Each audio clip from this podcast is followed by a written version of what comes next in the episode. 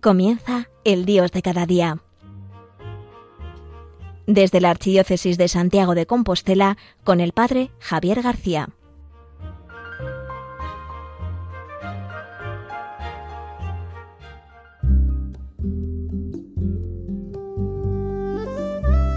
Muy buenos días a todos, queridos oyentes de Radio María, un martes más en la Radio de la Virgen María, hoy, martes día 11 de octubre, desde Santiago de Compostela, hablándoles el Padre Javier García.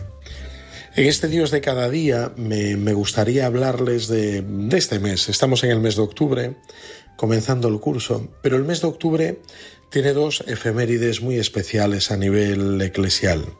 Lo primero para mí es, es, un mes muy especial por los santos que celebramos.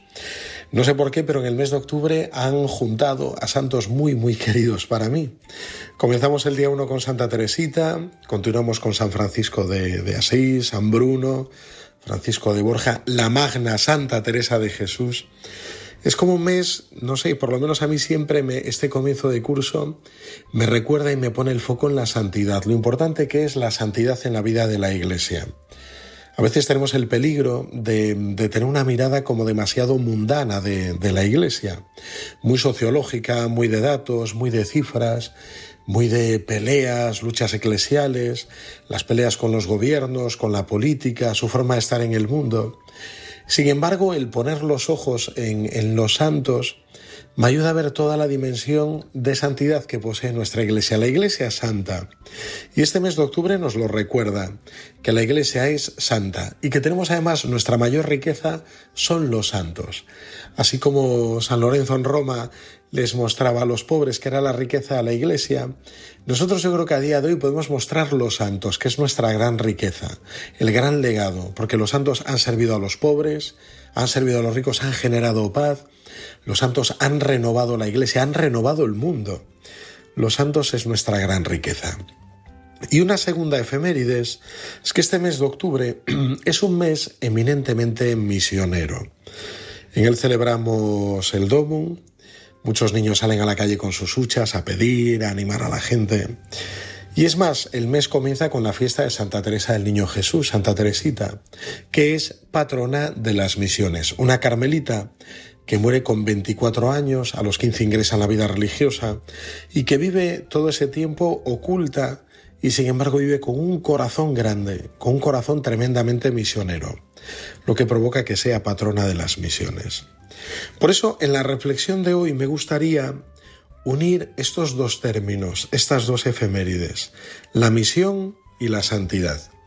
Porque creo que cuando desligamos una de la otra, mm, nos equivocamos y caemos en grandes errores. Por eso considero que es muy importante unir los dos términos, misión y santidad. La misión de la Iglesia es evangelizar, nos recordaba el Papa, Pablo VI en, aquella carta, en la Evangelii Nuntiandi, número 14. La misión de la Iglesia es evangelizar.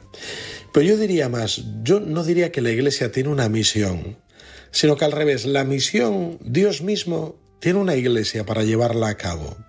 La gran misión, eh, yo creo que sería más bien al revés. La misión posee la Iglesia, porque la Iglesia en el fondo no es un fin para sí misma, sino que la Iglesia está al servicio del reino, de Dios, del cielo. La Iglesia no va a perdurar para siempre, o sea, esta Iglesia terrena que conocemos, sí, la Iglesia celestial, ¿no? Pero la Iglesia no es un fin en sí mismo, sino que más que decir que la Iglesia tiene una misión, yo diría que la misión tiene una Iglesia para llevarla a cabo. Y hemos de comprender bien esta misión de la Iglesia en estos tiempos. Hablamos mucho de conversión pastoral, hablamos de renovación, hablamos ahora mismo de todo este tema del sínodo, del sínodo de la sinodalidad. Es muy importante la conversión. Pero a veces nosotros queremos reformar la Iglesia, lo queremos solucionar mediante atajos. Esperamos que la reforma de la Iglesia venga por un simple maquillaje, cambiar cositas. Y cambiar cositas significa pues cambiar estructuras, pero sin cambiar personas, o cambiar nuestra relación con el mundo sin cambiar nuestra mirada interior, que sea una mirada de Dios, o cambiar a lo mejor nuestro lenguaje, sin por ello cambiar interiormente cómo comprendemos las cosas, con qué profundidad, o cambiar el diálogo que tenemos con el mundo amoldándonos sin tener clara ni afianzada nuestra identidad.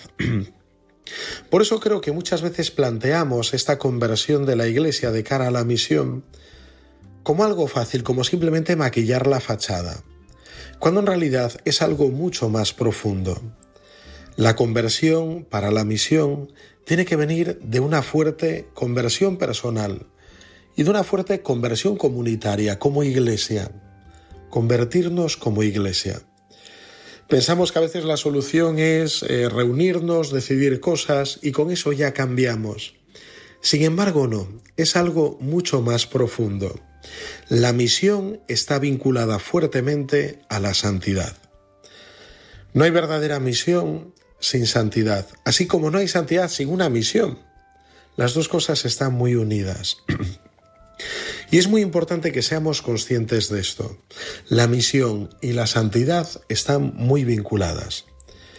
Y a veces queremos hacer planes espectaculares para renovar nuestra iglesia, para renovar nuestra misión, sin incidir o poner el acento en la santidad. O a veces también queremos ser santos de una forma totalmente apartada de la misión de la iglesia. Que esta tentación la han tenido muchos que se han separado de la comunión de la iglesia cátaros, albigenses y muchas otras herejías que buscaban la perfección, la santidad, pero fuera de la misión de la Iglesia, sintiéndose ellos únicos, gente especial, distinta. Por eso considero que las dos cosas están muy unidas. Ahora que estamos viendo un sínodo que se habla de renovación de la Iglesia, de reforma, necesitamos identificarlo bien. ¿Qué significa esto?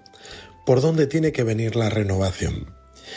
A veces me llama la atención cuando muchos planes pastorales de muchas diócesis se centran sobre todo en renovaciones estructurales.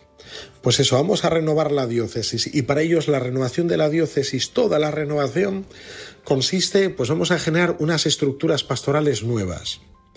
Y yo pienso, quizás con esas estructuras pastorales nuevas, eliminar parroquias, crear unidades pastorales o centros pastorales, al final lo que hace simplemente es organizarte mejor, permitir que los sacerdotes lleguen mejor a los sitios, pero solo en la organización de la estructura no se encuentra la renovación de la Iglesia, sino solamente la renovación de la estructura, que puede ayudar a la renovación de la Iglesia. Pero la renovación de la Iglesia es mucho más profunda.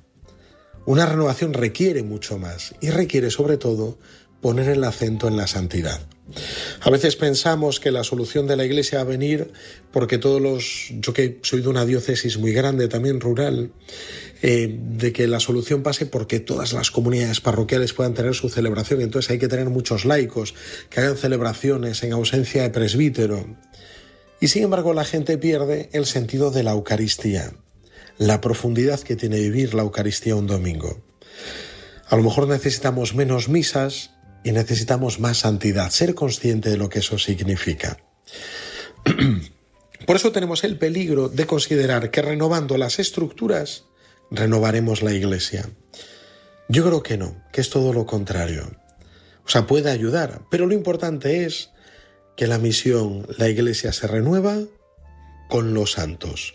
Solo Dios es santo, nada más que Dios, nadie más.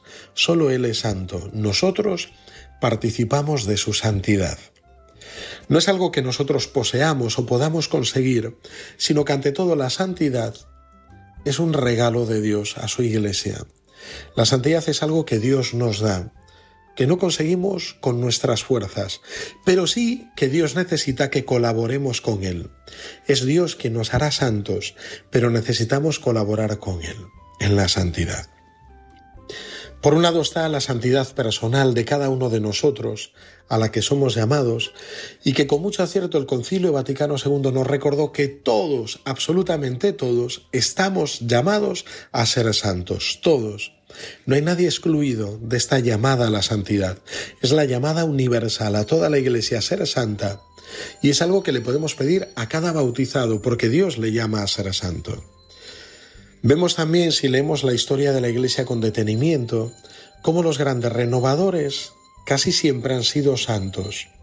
A veces ha habido una buena cabeza que ha sido artífice de alguna nueva reestructuración, Pero los grandes renovadores han sido los santos.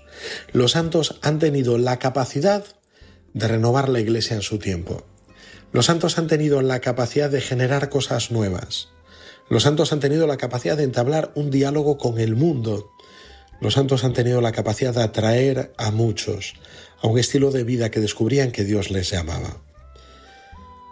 Por eso hoy, eh, en este día de octubre, me gusta que reflexionemos sobre esto, sobre la importancia que esté muy unida la misión a la santidad y la santidad a la misión, que no se encuentren desligadas, sino muy unidas la una y la otra.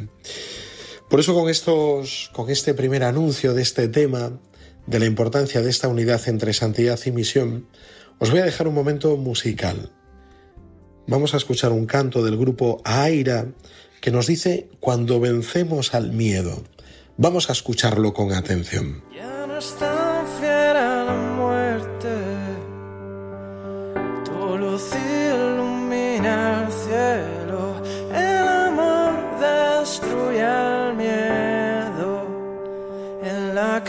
Que nos lleva a tu reino,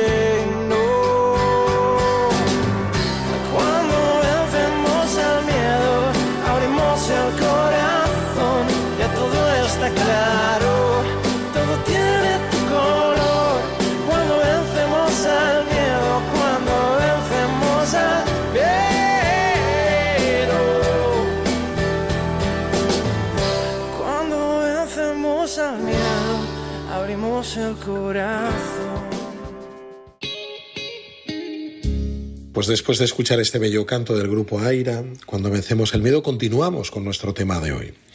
Le recuerdo el padre Javier García, hablando desde Santiago de Compostela, en este Dios de cada día. Hoy hemos iniciado nuestro programa relacionando estas dos efemérides del mes de octubre, la misión y la santidad. Lo importante que es unir ambas cosas, la misión y la santidad. Decíamos eh, que no podemos desvincular una de la otra, porque cuando la Iglesia hace misión sin santidad tiene el peligro de ser algo superficial y quedarse en las estructuras. O cuando intentamos vivir una santidad sin estar vinculados a la misión de la Iglesia, corremos el peligro también de, separarnos de su, de su comunión, de crear grupos elitistas o ciertas herejías que nacieron en algún momento en la vida de la Iglesia a causa de esto, desvincular la santidad de la misión. Pues hoy les quiero hablar de esto, porque me parece muy importante. Los santos son los grandes renovadores. Por eso, hoy quiero hablar de la pastoral de la santidad. Como les decía, todos estamos llamados a ser santos. Hay una llamada universal, nos dice el magisterio de la Iglesia, una llamada universal a la santidad, todos, absolutamente todos. Y esto quiere decir que no es algo exclusivo de un grupo, de unos pocos, de los que siguen un estado de vida especial, que son religiosos, o son obispos, o el Papa sino que estamos llamados todos, ni tampoco es algo elitista para las élites espirituales, sino que cada uno en su propia medida está llamado a ser santo. En el año 2000, cercano ya, en el año 99, el Papa Juan Pablo II nos escribió una carta, Nuevo Milenio y Neunte, donde nos hablaba también de esto, de la pastoral de la santidad. Qué importante es en la Iglesia recuperar esto, el descubrir que todos, todos, todos los bautizados estamos llamados a ser santos, absolutamente todos. Por eso es algo que podemos pedirle a toda la Iglesia, no solo a unos cuantos, sino a todos los bautizados, y cada uno en su medida. Para explicarlo bien, Santa Teresita decía que cada uno de nosotros somos como un vaso, que el Señor va llenando, y lo que va llenando es con su gracia. Cuando ese vaso rebosa es que estamos ahí viviendo en gracia de Dios, en la santidad. Pero dice ella, claro, ¿qué nos diferencia? Pues que cada uno, su vaso tiene una medida distinta. Hay vasos que son muy grandes, hay vasos medianos, pequeñitos. Cada uno tiene que ser santo en la medida en la que Dios le llama, en su propia medida. No hay una santidad, no todos tenemos que llegar al top ten, ¿no? Y ser un santo al estilo, wow, grandioso, el Padre Pío, con estigmas, cosas llamativas, no. Pues a lo mejor mi santidad es una santidad más sencilla, en la vida oculta, en medio de mi familia, en mis tareas, pero cada uno está llamado a la santidad. Cada uno no, estamos llamados todos y cada uno. Querido oyente, tú también que me escuchas, estás llamado a la santidad. Por eso, para hablaros de esta pastoral de la santidad, os querría hablar de tres puntos que nos pueden ayudar a entender bien lo que significa la pastoral de la santidad. Lo primero, la santidad es algo que edifica, que edifica sobre suelo firme, o sea, como nos dice Jesús en la parábola, ¿no? Aquel que edifica su casa sobre roca o que la edifica sobre arena. La santidad tiene la facultad de edificar sobre roca firme, sobre suelo firme, porque edifica sobre el mismo Dios. Si leemos un poco la historia de la Iglesia, nos llama la atención que la santidad es algo que provoca que la acción de aquellos hombres, el impacto de la vida que han tenido, perdure no solo en la época, sino en el tiempo. Yo a veces me planteo, ¿no? Hay santidades que han perdurado, por ejemplo, un cura de Ars. ¿Quién nos acuerda del cura de Ars? Entre el clero, que es el patrón del clero, de los párrocos del mundo. Pues todos nos acordamos. Y tú paras un momento y piensas, ¿y quién se acuerda de los que en aquel momento ocupaban los cargos de responsabilidad en la Iglesia? El arzobispo de Lyon, ¿quién sería? El cardenal de París, ¿quién sería? Pero sin embargo todo el mundo se acuerda del cura de Ars. Por eso la, la, fama que se pueda tener en el mundo, o la importancia o el relieve, es una fama muy efímera que dura poco, sin embargo la santidad perdura. O si pensamos en el Padre Pío que os hablaba antes, ¿quién no conoce a día de hoy al Padre Pío? Si tú vas a Italia, de Roma hacia el sur, te encuentras en todas las calles alguna imagen de él, alguna estatua, es queridísimo. Y uno piensa, en aquel momento, el Padre Pío, ¿quién era, quién era el, el, el, Papa, por ejemplo? Pues no lo sé, o el superior de su comunidad, o quién era el general de los capuchinos de todo el mundo. Pues no me acuerdo. Por eso a veces la relevancia del mundo dura poco. Sin embargo, la santidad perdura. La santidad perdura. Y esto, la santidad provoca que se edifique sobre suelo firme y se edifica además algo que perdura, la santidad perdura. Por eso la santidad edifica algo que es sólido. En estos tiempos que vivimos líquidos, donde mm, todo pasa enseguida, donde todo es muy efímero, donde todo es muy relativo, la santidad tiene la capacidad de edificar. La santidad también ha edificado sobre el sufrimiento. Yo pienso en los mártires, ¿no? La sangre de los mártires que es semilla de nuevos cristianos. Y el sufrimiento también ha edificado pues en la vida de muchos santos que han sido perseguidos. Pienso, por ejemplo, en Santa Rafaela María, la fundadora de las esclavas del Sagrado Corazón, española, que es fundadora y es apartada una vez que funda y hasta casi su muerte pues no la reconocen, ¿no? O San Francisco de Asís, que sus últimos años pasó entre tantos sufrimientos, que la orden se le iba de las manos, lo que él había fundado, o el sufrimiento de una niña, de una joven como Chiara Badano, que a través del cáncer pues es luz para tanta gente que se acerca a su cama. La santidad tiene la capacidad de edificar, y edificar sobre suelo firme, sobre el sufrimiento, no sobre una vida simplemente placentera, gozosa. La santidad, por lo tanto, lo primero, esta pastoral de la santidad tiene la capacidad de edificar. La segunda nota característica de esta pastoral de la santidad es una pastoral que contagia, contagiosa.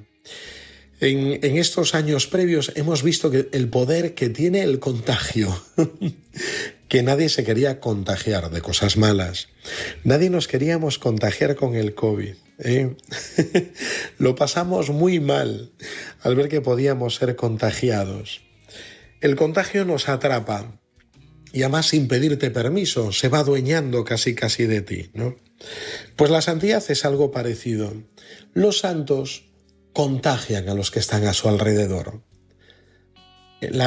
un santo no provoca que los demás estén indiferentes, sino que un santo contagia porque porta la presencia de Dios. Pienso, por ejemplo, ¿no? ¿Cuántos hogares santos han generado familias santas? Hogares santos conocidos y hogares santos también desconocidos. Un hogar como fue el de los papás de Santa Teresita del Niño Jesús, que tuvo la capacidad, ni más ni menos, de los papás ser santos y tener sus hijas todas religiosas, una ya santa y otra camino de los altares, Santa Teresita y su hermana Leonia. ¿Y por qué está este hogar? Pues porque los padres santos contagian una familia santa, un ambiente santo. ¿eh? Los papás de Santa Teresita, que su madre murió cuando ella era una niña, su última hija, y el papá los últimos años de vida pues perdió la cabeza, debido sería el Alzheimer en aquel tiempo, no lo tenían diagnosticado, pero llegaron a santos los dos. La santidad de los hogares. ¿Cuántos hogares contagian santidad? ¿Cuántas casas de la iglesia contagian santidad? No, yo pienso, por ejemplo, en un San Juan Bosco, cuando funda el oratorio de Baldoco. ¿Cuánta santidad contagia él allí? Primero su familia ya, su mamá Margarita, que se va a vivir con ellos, a cuidar de todos aquellos críos. Pero también un Santo Domingo sabio, que nace, es santo en aquel oratorio porque se contagia de aquel ambiente y tantos otros, ¿no? El Beato Rúa, tantos otros santos, entre aquellos niños, porque la santidad contagia y aquella casa, aquel oratorio en Baldó con Turín, genera santidad. O cuántas parroquias, ¿no? Hemos conocido sacerdotes santos que han generado parroquias donde ha fluido la santidad, porque se ha contagiado, que han tenido esa capacidad, ¿no? Y tantas otras vocaciones en la vida de la Iglesia de santos que han generado santidad porque la han contagiado. Y esto es algo que necesitamos en nuestra Iglesia, muchos santos que contagien santidad, que su alrededor generen esta vida de santidad, esta vida de santidad. Y vamos ya con la tercera nota de esta pastoral de la santidad. La primera es que edifica, la segunda es que contagia, que es contagiosa, y la tercera es que es contraria a la mundanidad. La mundanidad sería lo contrario a esta pastoral de la santidad. La mundanidad la reconocemos enseguida cuando vemos que son los criterios del mundo, criterios de éxito, de poder, de placer, de poseer, de pisar, de, de estar por encima, de humillar, criterios de soberbia, criterios de imposición.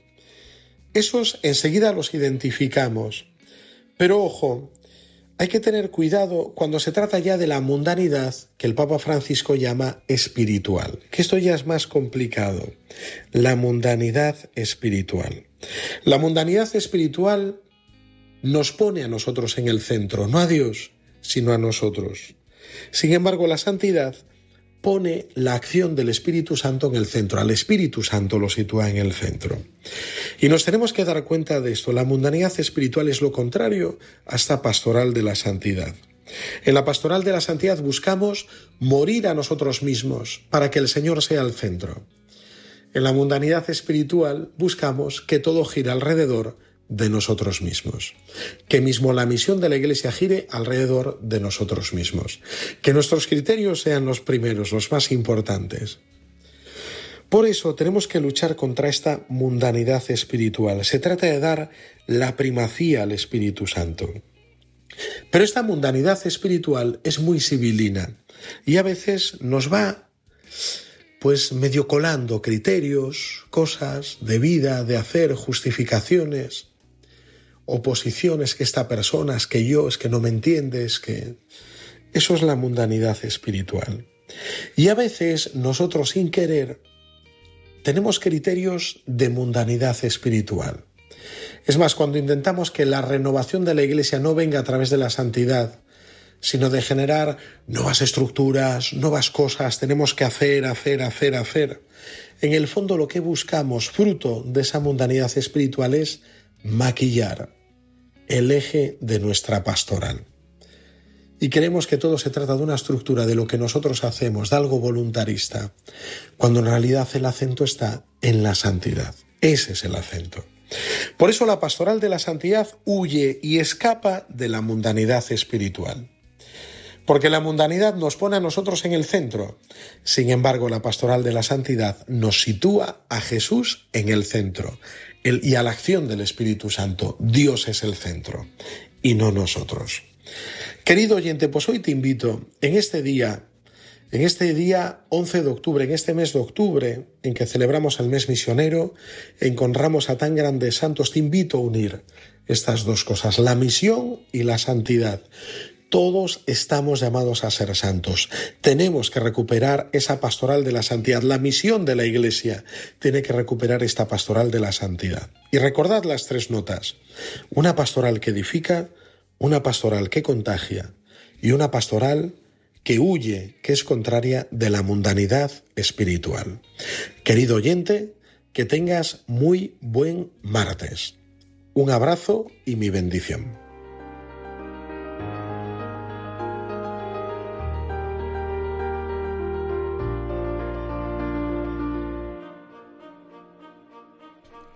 Han escuchado El Dios de cada día desde la Archidiócesis de Santiago de Compostela con el Padre Javier García.